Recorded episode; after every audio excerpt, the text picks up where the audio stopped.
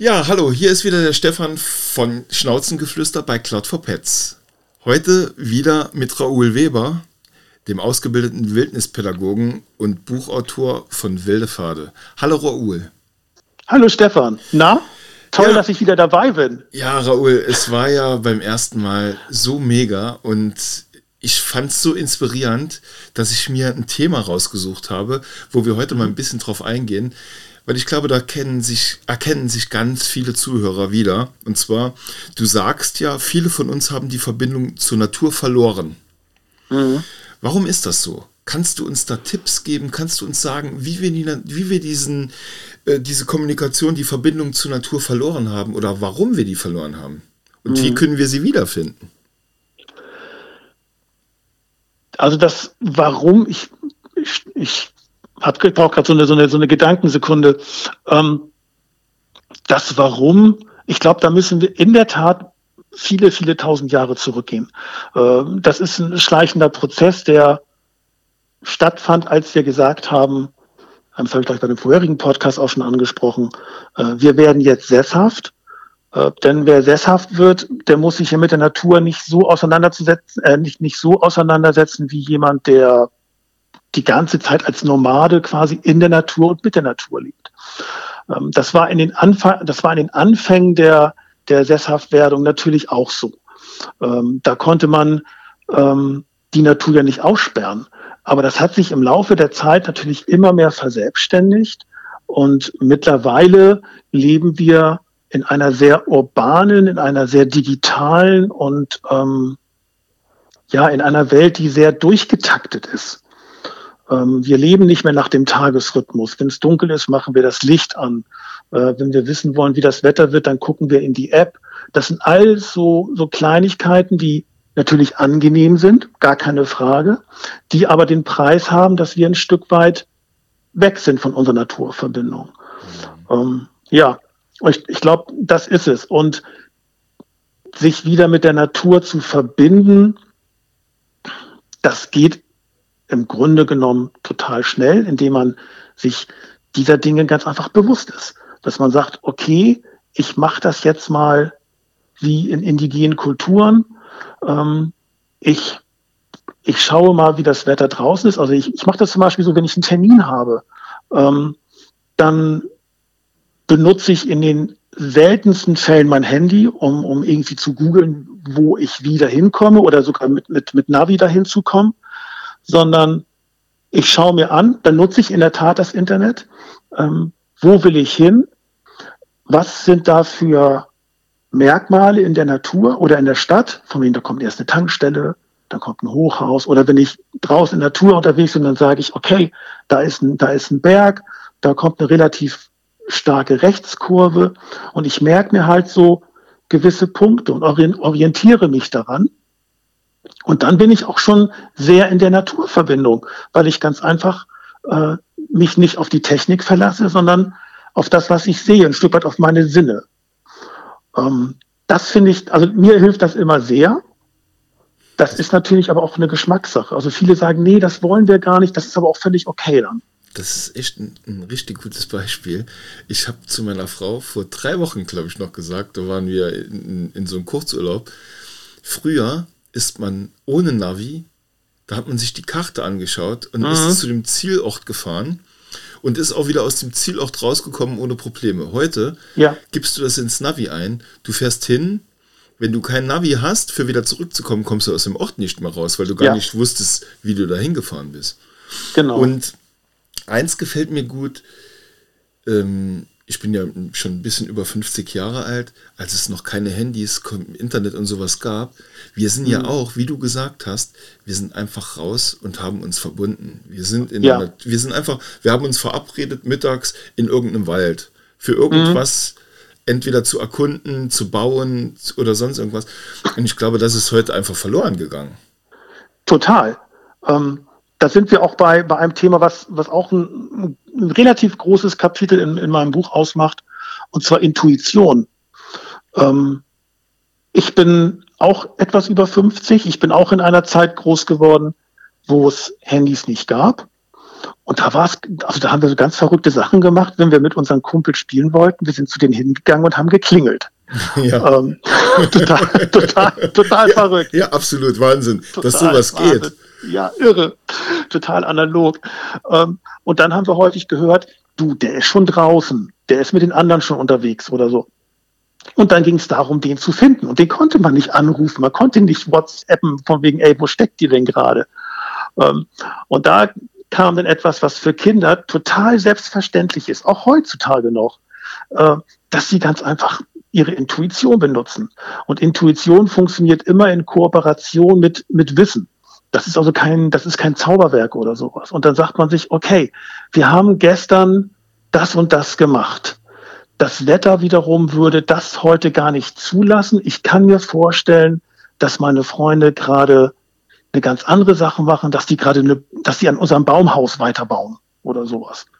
Mhm. Und dann ist man da hingegangen und das hat in der Regel, ich habe jetzt, also ich weiß es natürlich jetzt nicht, aber gefühlt keine zehn Minuten gedauert und dann hatte man die Jungs wieder. Ähm, das sind so Dinge, die wir heute verlernt haben. Da war man damals noch komplett in der in dieser Naturverbindung, weil man auch seiner Intuition gefolgt ist und vor allen Dingen noch durfte. Das wurde uns ja irgendwann dann sehr schnell ab, abtrainiert, ähm, was sehr schade ist und ähm, was aber auch ein, ein großes Problem in unserer Gesellschaft ist, dass wir ganz einfach uns nicht mehr trauen zu sagen, ich habe jetzt zum Beispiel auf mein Bauchgefühl gehört. So, und Intuition hat sehr viel mit Naturverbindung zu tun, weil das war letzten Endes unsere, unsere Lebensversicherung in der Natur.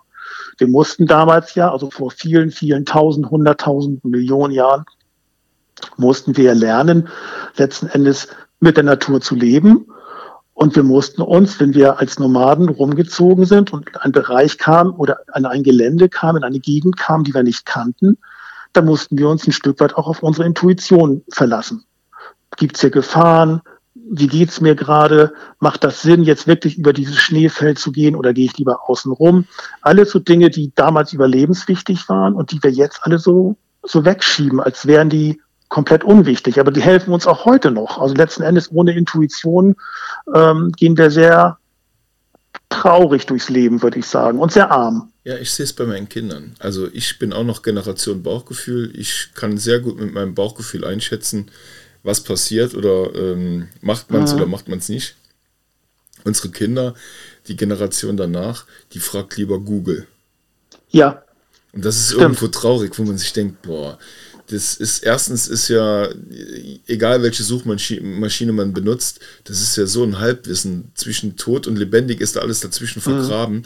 Und das Bauchgefühl ist eigentlich das, wenn man auf einen Baum klettert und man merkt, hier könnte es kritisch werden, dann geht man wieder runter. Und mhm. das haben die alle, die kennen das alle nicht mehr. Genau.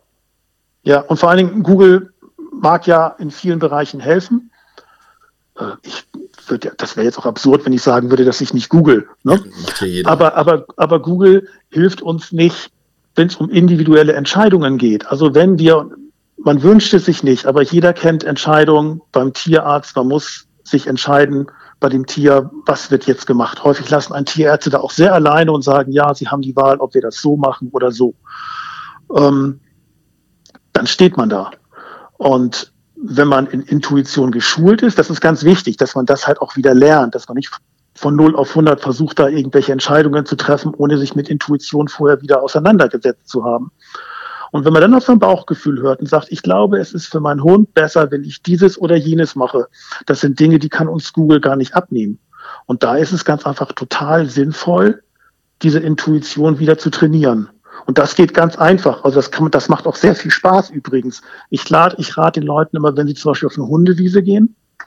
Ähm, das kennt übrigens lustigerweise auch nahezu jeder Hundehalter. Man geht auf eine Hundewiese und man merkt so, oh, das riecht hier nach Ärger. Oder mhm. dann, dann knallt es auch meistens, dann sagt man, ich hab's geahnt, heute ist ein blöder Tag. Ja, das, ist die, das ist die Intuition. Nur man hat sie so weggeschoben, weil, weil man gelernt hat, nee, Intuition ist blöde, du machst dich komplett zum, zum Affen, wenn du sagst, mein Bauchgefühl sagt mir, ich mache dieses oder jenes. Also da gibt es durchaus Entscheidungen, wenn du irgendwie Konzernchef bist und sagst, mein Bauchgefühl sagt mir, dieses oder jenes zu machen, dann gucken die Leute unter Umständen schon komisch, das traut man sich nicht. Mhm.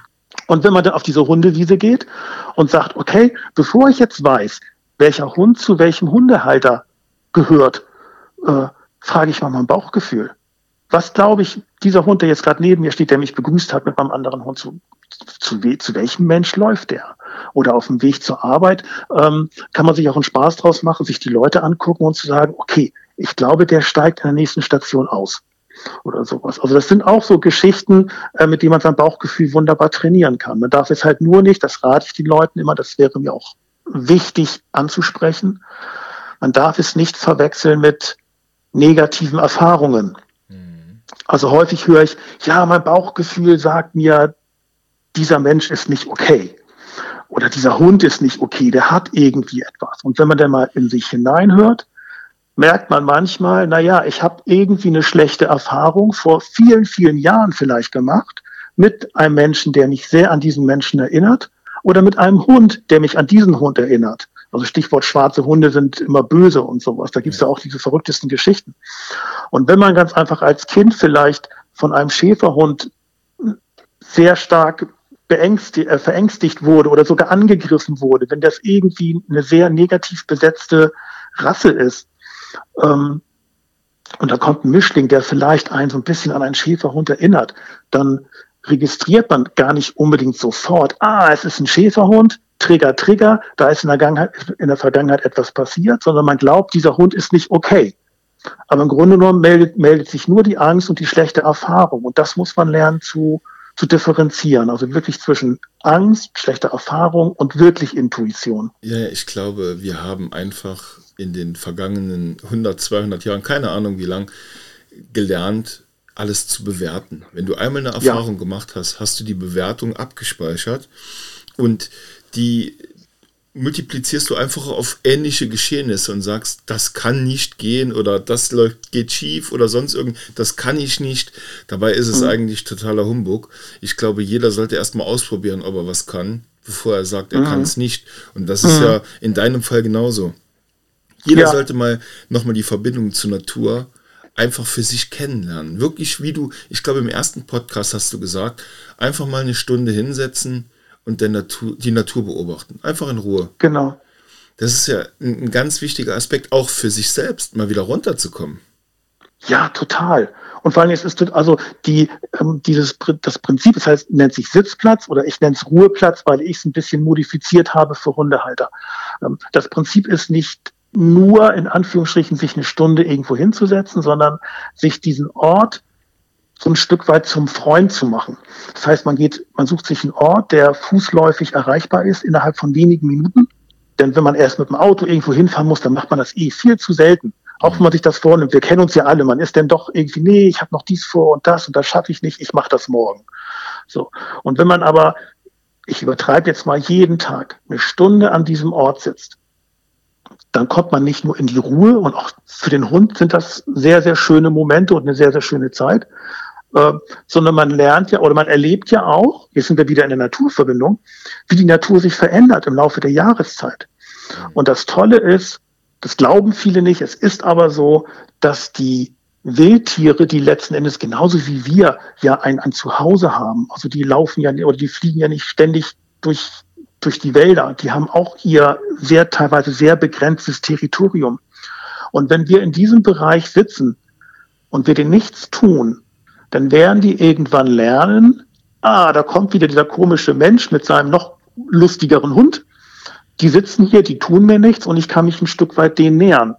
Und dann ist es total üblich, zumindest wenn man alleine unterwegs ist, mit dem Hund ist es immer noch ein bisschen was anderes dann ist es total, dann ist es nicht außergewöhnlich, dass das, das hatte ich neulich, äh, da habe ich in der Tat mein Handy genutzt, ertappt. Ähm, ich war aber fertig. Ich war, ich war, kam vor meinem Sitzplatz, ähm, saß dann auf einer Bank, habe äh, schnell noch eine SMS geschrieben. Da habe ich diesen Flugmodus, von dem wir eben sprachen, angemacht, weil das eine sehr wichtige Nachricht war. Und auf einmal saß eine Blaumeise bei mir auf dem Fuß. Ich dachte so, was ist das? Ich war so, das war selbst so überschrocken, weil damit habe ich überhaupt nicht gerechnet. Und das passiert an diesen Sitzplätzen ganz oft, dass da auch Rehe ganz nah rankommen, weil die sagen, okay, der tut mir nichts. Ich habe gelernt, der ist, der gehört hier zur Nachbarschaft, der ist zwar ein bisschen merkwürdig, aber der ist okay. Ähm, und das passiert mit Hund leider nicht, das muss man auch sagen. Mhm. Das rate ich den Leuten auch immer. Ähm, beides zu machen, sich, oder sich zwei Sitzplätze zu suchen, einen, wo man alleine ist und einen, wo man mit Hund ist, denn der Hund ist und bleibt ein Beutegreifer. Mhm. Auch wenn er noch so kurze Beine hat und ein lustiges Fell und uns wirklich nicht mehr an einen Wolf erinnert, für das Wild draußen ist es ein Beutegreifer und da wird kein Reh sagen, ich gehe da mal hin. Und ich rate den Leuten immer, nicht alles, was ihr für euren Hund tut, müsst ihr auch mit eurem Hund tun. Es ist völlig in Ordnung, dass ihr das mal alleine macht, dabei aber so runterkommt und so in die Naturverbindung geht, dass am Endeffekt euer Hund beim nächsten gemeinsamen Spaziergang auch davon profitiert. Ich finde das, ich das echt mega. Du bist gerade wieder äh, mega inspirierend für mich. Ich, ich lasse das schon so in meinem Kopf, läuft schon so ein kleiner Film. Wo finde ich so einen ja. Punkt oder wo habe ich so einen Punkt? Weil ich tatsächlich gar nicht in der Natur bin, mhm. aber auch für mich behaupte, ich bin nicht immer oder kaum mit der Natur verbunden, weil mhm. der Alltag einen so von, vom Gedankengut her einnimmt, dass, Total. dass es einem immer fehlt. Und von daher ja. finde ich das mega inspirierend von dir, was mir auch wirklich hilft, äh, mal ein bisschen umzudenken und die kleinen Dinge, Handy-Flugmodus, mal wirklich ja. eine Stunde alleine sich in die Natur setzen an einen Punkt und die beobachten. Mhm. Das ist mega inspirierend. Aber du bietest ja auch, das ist vielleicht was, was wir abschließend nochmal äh, draufkommen, weil wir sind tatsächlich schon wieder in Richtung Ende des Podcasts am Wandern. Ja, total brutal, wie schnell das mit dir geht. Ja. Aber du bietest ja diese, diese, sag ich mal, Workshops an, wo man mhm. zwei Stunden mit dir in die Natur gehen kann. Mhm. Was können die Leute sich darunter vorstellen? So vielleicht mal ganz kurz und mhm. knapp, dass man so ein, die, einfach mal ein paar Infos hat, weil ich glaube, ganz viele wünschen sich einfach einen Helfer, der denen sowas zeigt und die sind auch ja. bereit äh, zu fahren oder es vielleicht mit einem Urlaub zu verbinden, wenn das Termin mhm. nicht passt. Und da würde ich gerne mal noch ein bisschen drauf eingehen. Ja, also es gibt im Wesentlichen zwei Formate. Das eine ist die wilde Zeit, das ist ein Workshop, der geht den ganzen Tag. Ähm, das sind immer so acht bis zehn Hundehalter und ihre Hunde, wo wir halt gemeinsam diese Naturverbindung leben und wo man von mir hoffentlich inspiriert wird und wodurch die, durch die Gruppe auch so eine Gruppendynamik entsteht. Mhm. Ähm, eine ganz tolle Geschichte. Das andere, was du angesprochen hast, das ist eine ganz individuelle, ein ganz individuelles Angebot. Das geht fast schon in den Bereich Coaching. Das heißt, du kannst entweder sagen, ich möchte mich mit der Natur verbinden. Wir telefonieren vorher miteinander, damit ich dich kennenlerne, damit ich weiß, okay, wo sind deine Probleme, was sind deine Baustellen? Mhm. Oder hast du ein Thema? Ähm, und dann stelle ich mich darauf ein dann gehen wir gemeinsam durch die Natur, wir entdecken da Dinge, ich zeige dir Dinge, ich zeige dir Übungen. Wenn du sagst, du hast ein Thema, das wird jetzt wiederum den Rahmen sprengen. Ähm, du hast wirklich ein Hundethema, du weißt gerade nicht weiter, du musst dich entscheiden, du stehst gerade an einem, an einem Scheideweg und keine Hundeschule kann dir helfen, weil das kein, kein fachliches Problem ist, sondern ähm, weil du auf andere Art und Weise nicht weiterkommst. Mhm. Dann gibt es in der Natur ganz tolle Tools, nennt sich Medicine Walk. Das ist ein Spaziergang, den du alleine machst und wir treffen uns nach einer gewissen Zeit wieder und erzählst mir, was du erlebt hast und ziehst, das ist eine ganz kuriose Geschichte, die aber super funktioniert, und ziehst aus dem, was du dort entdeckt hast, deine Schlüsse, die dir helfen, später eine Entscheidung zu treffen. Ähm, das geht dann schon sehr in den Bereich Coaching. Also total krass. Du bist wirklich ein Megatyp. Mir gefällt's, mir gefällt's, mir gefällt's absolut und du bist echt inspirierend für mich und äh, ich bin richtig froh, dass wir beide mal ja, zueinander gefunden haben und ja. wenn es auch nur übers Telefon ist und in einem Podcast, aber ich habe in den in dem letzten Podcast schon, aber in dem hier auch für mich ja richtig viel rausziehen können, wo man mhm. einfach mal drauf achten sollte im Alltag äh, für ja, das Alltagsgeschehen ein bisschen zu vergessen und wieder zu sich selbst zu finden. Und das ist, glaube ich, das ganz, das Allerwichtigste im Moment, weil viele wollen diese Total. Freiheit haben, aber keiner weiß wie ja. oder wann oder wo. Und da gibst du einem schon hilfreiche Tipps. Ja. Und deswegen kann ich nur jedem empfehlen, Nehmt euch mal das Buch Wilde Pfade von Raoul Weber. Das bekommt ihr, das hat er im letzten Podcast schon gesagt, in jedem gut sortierten Buchhandel vor Ort und mhm. aber auch online überall zu kaufen. Genau. Und wenn du magst, kannst du ja nochmal auf deinen Instagram-Account und auf deine Webseite ähm, hinweisen, weil ich glaube, es gibt ganz viele, die sich dafür interessieren. Ja, also meine Website lautet raulweber.de, ähm, ist insofern relativ leicht zu finden. Also R-A-O-U-L, Raoul. Viele denken, ich bin wie der Fußballer mit, mit A-U äh, werde ich geschrieben. Ich habe noch ein O dazwischen, das ist die französische Variante. Ähm, oder man folgt mir auf Instagram, das ist eigentlich das Einfachste. Äh, das finde ich unter wilde Pfade statt. Da kriegt man so ein bisschen mit, was ich den ganzen Tag über mache. Ich bin nicht jeden Tag mit einem Post dabei, ähm, auch wenn der Algorithmus das wahrscheinlich gerne hätte. Hm. Aber da sage ich, nee, da ist die Naturverbindung, ist mir da wichtiger. Ähm, auch das ganz kurz, es war auch ein Prozess. Also es war ein Prozess, sich zu entscheiden, bei Instagram stattzufinden, sichtbar zu sein. Ähm, und das ist natürlich irgendwie ganz schwierig, ne? Bilder zu posten, die mit einem Handy gemacht werden, was man aber im Flugmodus hat und im besten Fall irgendwo hinten im Rucksack. ähm, da muss man sich dann immer entscheiden, von wegen, okay, jetzt hole ich es mal raus, jetzt mache ich mal irgendwie ein Foto oder sowas. Funktioniert auch, aber es war auch für mich eine sehr spannende Erfahrung. Mhm. Das glaube ich. Ja, super, Raoul. Da würde ich sagen, vielen, vielen Dank. Vielleicht Gerne. haben wir den einen oder anderen Podcast noch, den wir zusammen machen. Ich überlege mir da was und dann telefonieren wir einfach nochmal. Mach das, Aber ja, gern. Wirklich vielen, vielen Dank für deine Inspiration. Und gern. ich kann allen nur empfehlen, geht auf seine Seite, folgt ihm auf Instagram. Ist echt der absolute Hammer. Vielen, vielen Dank und dir einen Gerne. schönen Tag. Dir auch, danke. Bis Tschüss. Dann, ciao. Rawr!